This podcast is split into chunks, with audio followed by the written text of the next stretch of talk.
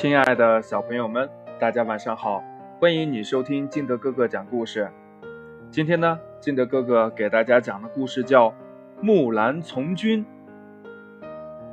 在古代的时候，有一个美丽的女孩叫花木兰。有一年，边关告急，朝廷决定招兵，木兰的爸爸也在其中。这可怎么办呀？木兰急得团团转。木兰突然想到，自己可以女扮男装，代替爸爸去从军呢。木兰到了军营后，和士兵们一起训练，努力地适应军营中的生活。训练时，木兰非常的刻苦，练就了一身的好武艺。有一次作战的时候，敌人倾巢而出，是木兰这边军队人数的好几倍呀。指挥的军官们很犯愁，唉，这么多敌人，看来我们是输定了。木兰见情势危机，给上司建议：“将军，咱们把敌人引诱到敌势险峻的地方，就能够将敌人一网打尽。”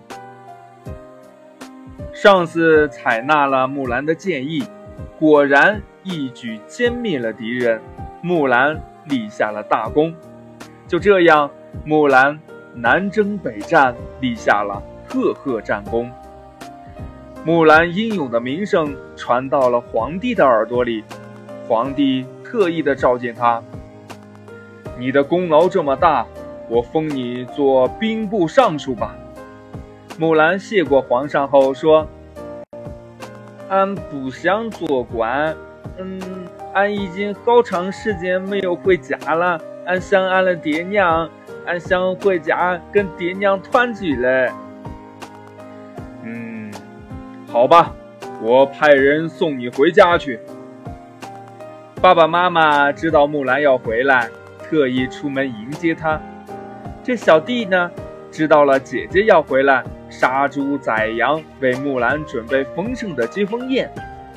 木兰回到自己的房间，坐在自己的床上，梳起了女孩的头发，戴上了女孩的头饰，穿上了女孩的服装。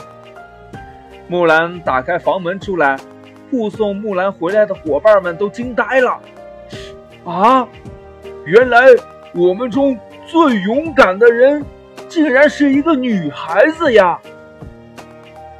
木兰女扮男装替父从军的故事很快被流传开来，她孝敬父母、为国尽忠的故事就这样流传了下来。故事讲完了，亲爱的小朋友们，听了这个故事，那你知道木兰的家乡是哪儿吗？对啦，就是我们的河南商丘。